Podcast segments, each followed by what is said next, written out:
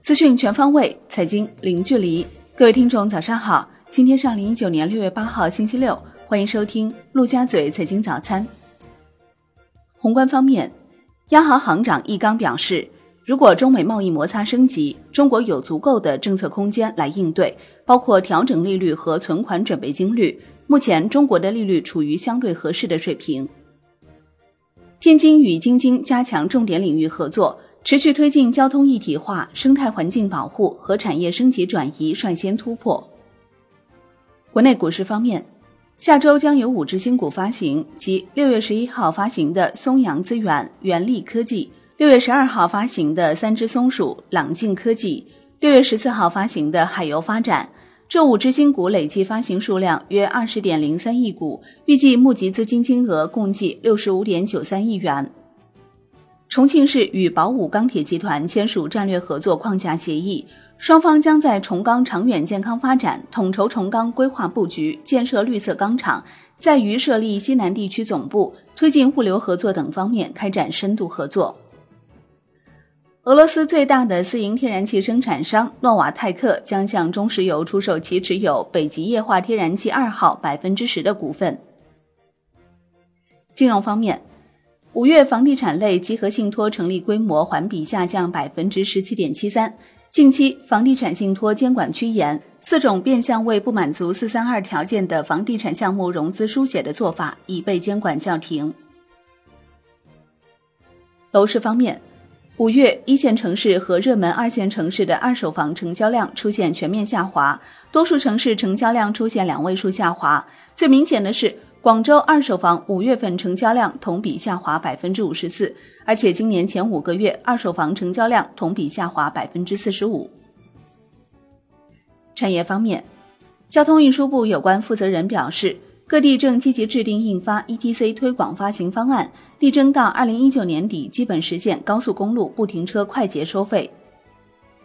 铁塔公司透露，目前北京的大型五 G 基站已经建好四千四百多座。中国铁路总公司数据显示，端午小长假第一天，全国旅客迎来客流高峰，预计发送旅客一千四百九十七万人次，加开旅客列车七百二十三列。海外方面，美国五月季调后非农就业人口七点五万人，刷新三个月低位，预期十七点五万人，前值修正为二十二点四万人。美国五月失业率百分之三点六，预期百分之三点六，前值百分之三点六。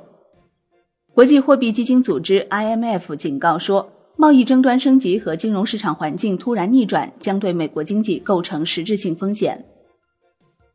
德国央行将2019年经济增速预期从百分之一点六下调至百分之零点六，维持2020年经济增速预期在百分之一点六不变，维持2019年通胀预期在百分之一点四不变。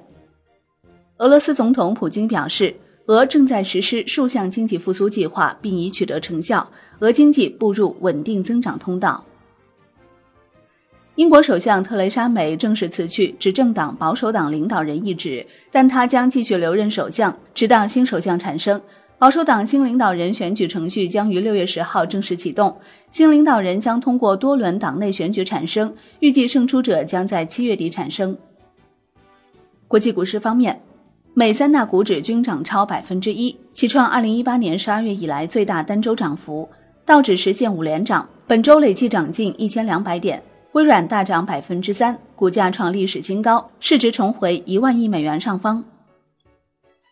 欧洲三大股指集体收涨，德国 D X 指数涨百分之零点七七，周涨百分之二点七二；法国 C C 四零指数涨百分之一点六二，周涨百分之三。英国富时一百指数涨百分之零点九九，周涨百分之二点三八。亚太股市收盘全线上涨，韩国综合指数涨百分之零点一六，日经二五指数涨百分之零点五三，澳大利亚 S X 两百指数涨百分之零点七五，连升四日，新西兰 N Z X 五零指数涨百分之零点六一。商品方面。COMEX 黄金期货涨百分之零点一六，连涨八日，续创三个多月以来新高，周涨百分之二点五八，连续第三周上涨。COMEX 白银期货收涨百分之零点七，周涨百分之三点零四。New Max 原油期货收涨百分之二点七六，周涨百分之一点零一，结束连续两周下跌态势。